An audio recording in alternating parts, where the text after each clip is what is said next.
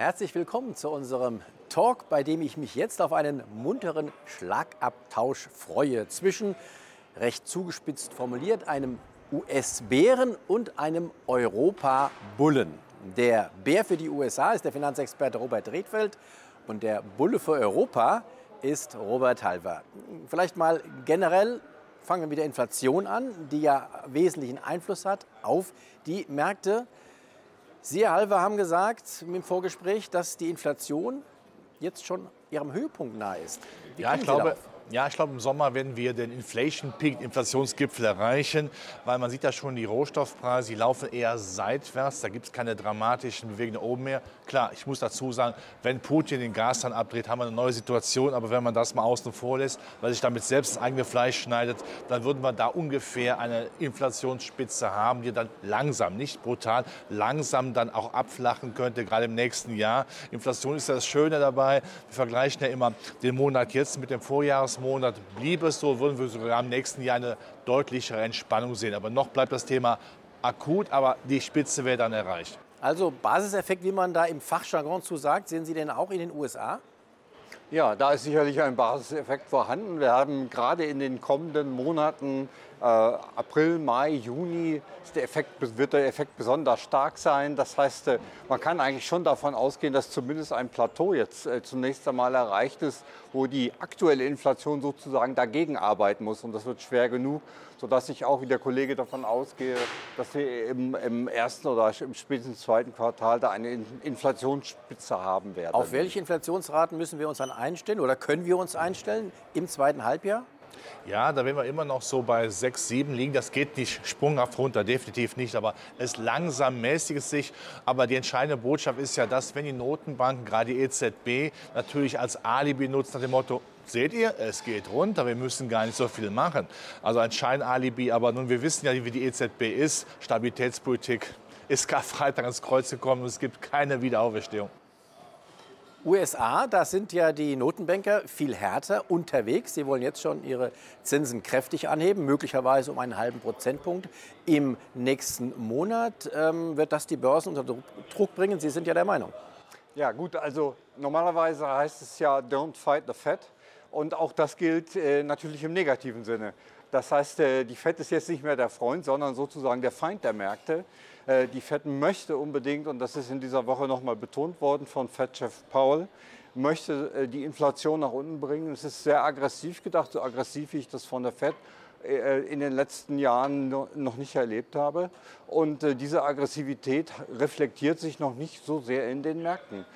Aber ja. da, da, könnte man natürlich jetzt auch äh, sogar wieder einen, einen, kleinen optimistischen Ton rauslegen, nach dem Motto, wer früher anfängt, kräftiger anfängt, ist auch schneller durch. Ja? Also, dass man sagt, wir brauchen jetzt keine Zinserhöhungsdiskussion über zwei Jahre, wir machen in diesem Jahr mit Schmackes richtig massiv und anständig. Im nächsten Jahr können wir langsam so den Blick walten lassen, dass man dann keine neuen Zinserhöhungen mehr macht. Das wäre mir jetzt viel lieber, als wenn man jetzt 25er Schritte macht und dann quasi über zwei, vielleicht sogar drei Jahre äh, massiv die, Inflation, äh, die, die, die Zinsen erhöht. Und, das weiß natürlich der andere Robert genauso wie ich, äh, die Zinsstrukturkurve sollte nicht zu flach oder invers werden, damit die Banken weiterhin auch Kredite geben. Denn wenn sie das nicht machen, wir wissen, Amerika ist unter den westlichen Ländern die Kredit überschuldeste Nation der Welt. Ja, da muss man aufpassen, dass man nicht überdreht. Sonst gibt es irgendwann eine Rezession und das kann Amerika und die Fed nicht wollen. Da müssen wir ganz kurz einhaken. Fachbegriff Zinsstrukturkurve wird invers. Was genau bedeutet das? Das heißt, dass also der Unterschied zwischen den langlaufenden Renditen, Zinsen, Bauzinsen zum Beispiel, Kreditzinsen und den kurzfristigen Leitzinsen der Notenbank flach wird. Das heißt, es lohnt sich für Banken nicht mehr, billiges Geld aufzunehmen und längerfristig höher verzinslich auszulegen, weil dann einfach das Interesse nicht mehr da ist, ohne Marge, ohne Zinsmarge Kredite oder Risiken einzugehen. Es heißt ja, Herr Rehfeld, dass gerade diese ähm, negative, diese Zinsmarge, wenn die negativ wird, also wenn die langfristigen Zinsen unter den kurzfristigen liegen, dass das eine Rezession andeuten würde in den USA. Ist es dann bald soweit? Wir hatten tatsächlich schon eine Inversion der Zinsstrukturkurve im Bereich äh, 10 Jahre minus 2 Jahre. Kurzzeitig mal so für drei, vier Tage.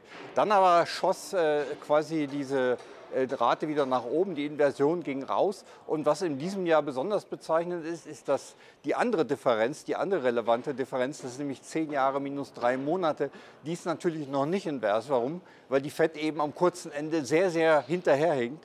Äh, ich bin da im Übrigen der Meinung, dass es genauso ist wie in den Jahren zuvor. Die FED ist viel zu weit hinter der Kurve gewesen und macht jetzt in einem Panikmove alles nach oben. Eigentlich sollte es so sein, dass man versucht, mitzuschwimmen und mit anzugleichen. Das die EZB, von der EZB brauchen wir jetzt gar nicht reden. Was ich nur damit meine, ist, um zurück auf die Inversion der Zinsstrukturkurve zu kommen, eine Kurve ist invers, die zweite noch nicht. Das heißt, die Aussage ist, Rezession ist nicht unbedingt zu 100 Prozent eingehakt. Ist aber auch ein interessanter Punkt. Äh, Sie sagen, die FED, also die US-Notenbank, hinkt hinterher. Kann man ja auch sagen, äh, nicht mal 2 Prozent im Moment der Leitzins bei einer Inflationsrate von 8 Prozent. Wird das überhaupt etwas bewirken?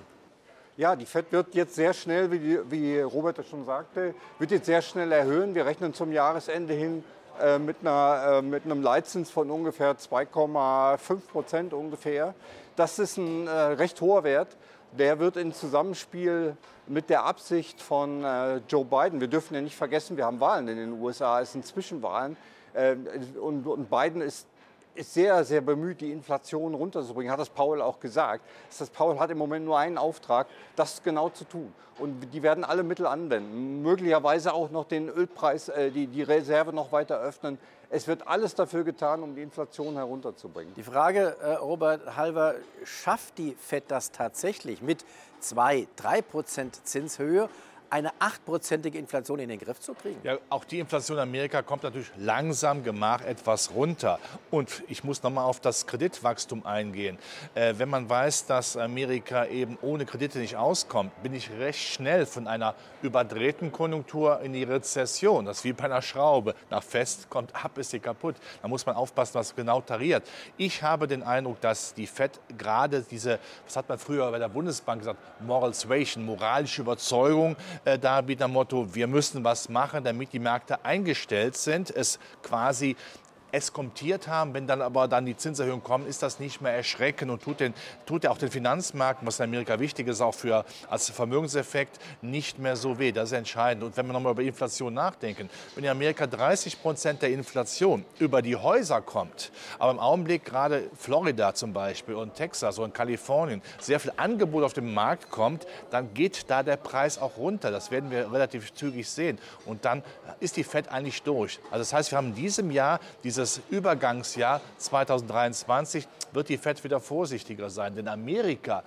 Eine Notenbank gehabt, die bewusst eine, eine dramatische Rezession haben wollte. Und man muss es auch so sehen, äh, ich kann jede Inflation runterbringen, aber der Preis ist, ich mache die Konjunktur kaputt. Genau. Noch, die, noch die Metapher bitte, die Ming-Vase ist die Konjunktur. Die dicke Fliege sitzt drauf, das ist die Inflation. Ich kann den Schuh neben draufschlagen. Ich mache nicht nur die Fliege kaputt, sondern auch die Ming-Vase. Aber da gibt es ja tatsächlich auch viele Beispiele aus der Geschichte. Es wurde so gut wie nie eine Inflation in dieser Höhe ohne Rezession äh, ähm, ja, getötet. Ja, ja, gut, die FED hat natürlich gesagt, Paul, auch in dieser Woche nochmal, wir werden das versuchen, wir werden die Wirtschaft versuchen herunterzubringen, ohne eine Rezession auszulösen, die sogenannte sanfte Landung. So, ja. Die sanfte Landung, das, ist, äh, das, kann man, das Problem ist, man kann das nicht feintarieren. Und das Problem ist, dass, also zwei Dinge dazu. Der eine Aspekt ist, ja, die FED ist natürlich ermutigt durch die, durch die Rezession der Pandemie. Der, da gab es eine äußerst scharfe Rezession, aber die FED hat es geschafft und auch alle anderen Zentralbanken fiskalpolitisch, geldpolitisch geschafft, sehr schnell äh, die Wirtschaft quasi wieder nach oben zu bringen. Das war nach der Finanzkrise aber komplett anders. Da gelangt das eben nicht. Aber entscheidend ist häufig in den Köpfen der Menschen das jüngste Beispiel, das letzte Beispiel. Und das letzte Beispiel sagt der FED, ja, wir können das. Und ich bin gespannt. Also die Geschichte sagt jedenfalls, es äh, geht eigentlich nicht ohne Scherben. Ja, und die Inflation ist natürlich, das auch nicht vergessen, vor allen Dingen angebotsorientiert. Eine US-Notenbank kann nicht Rohstoffverfügbarkeit herstellen, kann nicht Lieferketten kitten. Sie kann viel. Allmächtig ist sie, aber jetzt ist sie ohnmächtig. Und wie gesagt, ich kann auch diese Inflation dann runterbringen, aber der Preis ist eine kaputte Konjunktur. Und ob das Herr Biden will für die Zwischenwahlen, das wollen wir mal bezweifeln, oder? Dann möchte ich jetzt auf die Aktienmärkte zu sprechen kommen. Ich hatte Sie ja als US-Bären angekündigt. Ist das tatsächlich so? Sie erwarten, dass äh, durch diese Notenbankaktionen jetzt die amerikanischen Aktienmärkte kräftig weiter unter Druck geraten? Ja, kräftig, das ist halt äh, eine Frage der Definition. Also zunächst einmal, wir haben ein typisches saisonales Muster, wonach quasi die besten sechs Monate des Jahres Ende Oktober, Anfang November beginnen mit dem sogenannten Halloween-Indikator. Die Kurse steigen und sie steigen bis April, manchmal auch noch in den Mai hinein und äh, dann wird es im Sommer ruhiger. Wie ruhig in Anführungsstrichen es in diesem Sommer wird, das ist halt jetzt die Frage. Also per Definition gibt es ein saisonales äh, Abtauchen bis in den September, wo, wobei der Sommer meistens so daher äh, jongliert. Äh, in diesem Jahr denken wir, dass es zwischen April und Juni eine stärkere Abwärtsbewegung geben wird. Es wird sich dann beruhigen. Das ist auch ein, total, ein, ein wie soll ich sagen, also ein, ein Muster der Saisonalität in Zwischenwahljahren, in diesen Jahren, die wir, das, was wir ja jetzt haben im US-Präsidentschaftszyklus. So ab Juni dann eine Aufwärtsbewegung wieder bis in den August hinein und dann im September nochmal eine eine Abwärtsbewegung. Lässt sich das tatsächlich so vorberechnen, nur weil wir in einem Zwischenwahljahr sind? Äh, nein, aber es, ist, es, sprechen ja auch viele Dinge dafür. Es muss ja auch im Frühjahr immer etwas zusammenkommen, damit die Kurse fallen. Und wir haben ja diesen Aspekt jetzt. Er liegt da jetzt vor. Insofern bestätigt äh, quasi der, sagen wir, die Intention der FED, die Wirtschaft herunterzubringen und damit auch den Aktienmarkt ein Stück herunterzubringen, das saisonale Muster. Wie, Robert Halber, wie kann unter diesen Umständen, die Fed will die amerikanischen Aktienmärkte nach unten bringen. Wie können dann die europäischen Aktienmärkte, ich habe sie ja als Europa-Bulle angekündigt, wie können die dann steigen? Also wenn wir im Augenblick sehen, dass der Markt einen Seitwärtstrend macht, nicht mehr dramatisch fallen will, auch nicht nach oben gehen will, okay, ist auch richtig. Aber wenn man sagt, es ist jetzt so diese stabile Seitenlage äh, des DAXes oder europäischen Indizes, dass man sagt, jetzt warten wir mal ab. Wenn keine Verschärfung kommt, mit Gashahn total zudrehen, das wäre eine Sondersituation, dann müsste man mal neu reden, aber das wollen wir nicht annehmen, dann muss man jetzt sagen, das sind Zeiten, wo man etwas den Weitblick dann nach vorne richten muss. Dann bin ich der Meinung, muss man die zusammengebombten zyklischen, die konjunkturabhängigen Werte mal sich wieder vor vor die, die, die Linse halten und sagen, da muss ich dann reingehen. Dann muss ich dann doch schon mal wieder investieren in die Zukunft, denn ich gehe davon aus, dass wir da eine gewisse Stabilisierung sehen werden. Kommt die Weltkonjunktur wieder ins Laufen, auch wenn China seine Null-Covid-Strategie mal endlich dann wieder nach unten bewegt, dann muss ich in diese Werte wieder reingehen, denn da habe ich den größten Hebel. Und ich sage noch etwas, die Hightech-Werte, die im Augenblick geprügelt werden wie, sein, wie so ein, ich sag mal, wie ein ungelebtes Kind, äh, es man muss auch sich klar vor Augen führen, diese Geschäftsmodelle sind weitestgehend intakt. Digitalisierung geht doch weiter, es hört doch nicht auf. Ersetzen uns Menschen durch die Maschine hört doch auf. Und wenn eben diese Zinsangst im Sommer langsam, langsam etwas runtergespielt wird, weil man weiß, die Fett, die kann bellen, bellen, bellen, zubeißen, Fleischwunden wird sie uns nicht verabreichen. Da muss man auch die Hightech-Quitte haben. Aber sie will ja sogar noch mehr. Sie will ja nicht nur die Zinsen erhöhen, die amerikanische Notenbank, sondern sie will sogar die Bilanzsumme reduzieren. Das heißt, sie will auch Staatsanleihen, die sie ja in den letzten Jahren zunehmend gekauft hat, möglicherweise wieder verkaufen. Und das bringt doch die Märkte zusätzlich in die Bedrohung. Ja, aber wenn man sieht, dass diese Liquidität ja gar nicht für die Realwirtschaft gebraucht worden ist, sondern einfach als Überschussreserve in der Bilanz vergammelt. Wir saufen auch nach dieser Liquiditätsabsaugung, ersaufen wir immer noch in Liquidität. Wir ersaufen in Liquidität. Wir werden immer noch mehr Liquidität haben als vor Corona. Also wo das dann restriktive Geldpolitik ist, wenn man im Vergleich eine deutsche Bundesbank nehmen würde, knallhart die Leitzinsen hoch und zwar oberhalb der Inflation und die Liquidität so, dass nichts übrig ist als Überschussreserven. Das ist Inflationsbekämpfung. Das andere, was gelebt wird, ist Verbalerotik. Naja gut, okay, aber es geht ja doch um die Richtung. Also ob ich die Liquidität jetzt in, den, in die Märkte pumpe, gebe ich Signale und ob ich sie aus den Märkten entziehe, dann gebe ich genauso ein Signal. Und solange die FED das Signal gibt, ja, wir wollen, dass die Aktien, also wir wollen, dass die Wirtschaft herunterkommt, kann mir keiner erzählen, dass die Wirtschaft unter diesen Umständen weiter wachsen kann, weil ja das in den Aktienmärkten auch vorausschauend eingepreist wird. Also wirtschaftliche, äh, wirtschaftliche Rückgang bedeutet gleichzeitig auch Gewinnrückgang. Ja, das bedeutet, dass Aktienmärkte fallen. Aber Robert, du siehst ja auch, dass äh, die Zinsen, die Rendite schon gestiegen sind, das schon einpreisen. Und wir wissen ja beide, die Entwicklung der Aktienmärkte hatte mit der Konjunktur weniger zu tun. Es war der Push von hinten in Liquidität. Gut, das wird jetzt weniger. Ja. Aber würde man wirklich, äh, äh wann kauft man Zinspapiere? Die kauft man wenn der Zins oben ist, um das einzulocken. Wenn die jetzt weiter ein bisschen ein Stück steigen, mache ich ja permanente Kursverluste. Ich kann die Kursläufer nehmen, das geht sicherlich auch. Aber wenn man sieht, da kommt das Halali aus Washington, die Zinsangst, also sie ist da, aber sie wird weniger, wäre das für mich ausreichend zu sagen, mit der Bedingung, dass meine Konjunktur nicht kaputt macht. Wir stehen ja im, Geo, im Geopolit. Ja, aber das, das ist zunächst einmal, nein, das ist zunächst einmal die Frage. Äh, sagen, statistisch ist es auch so, dass quasi in einer Rezession oder komm, käme es zu einer Rezession, auch nur zu einer kurzzeitigen, dann sind die Aktienmärkte bisher immer gefallen. Auch in diese letzte Phase nochmal hinein. Vorher halten sie sich, aber wenn sie dann sehen, da kommt tatsächlich dann die Rezession, dann kippen sie nochmal ein Stück, gutes Stück ab und dann sind wir eben noch nicht in der Phase, wo wir jetzt kaufen können. Und was macht die FED dann den Satz noch? Dann wird sie die Zinsen wieder senken. Das haben wir doch gesehen. Richtig. Das ist die große Frage. Was soll jetzt der Anleger, die Anlegerin aus dieser Gemengelage machen? Ihrer Meinung? Also aus meiner Sicht erstmal also aus, saisonaler, aus saisonalen Aspekten und auch eben unter dem Aspekt der Fett, äh, Aggressivität der Fett, erstmal die Füße jetzt stillhalten ab Mai. Es sind ja einige Gewinne auch eingeloggt worden. Sell in May and go away. Äh, richtig, das ist ein guter Spruch. Ja.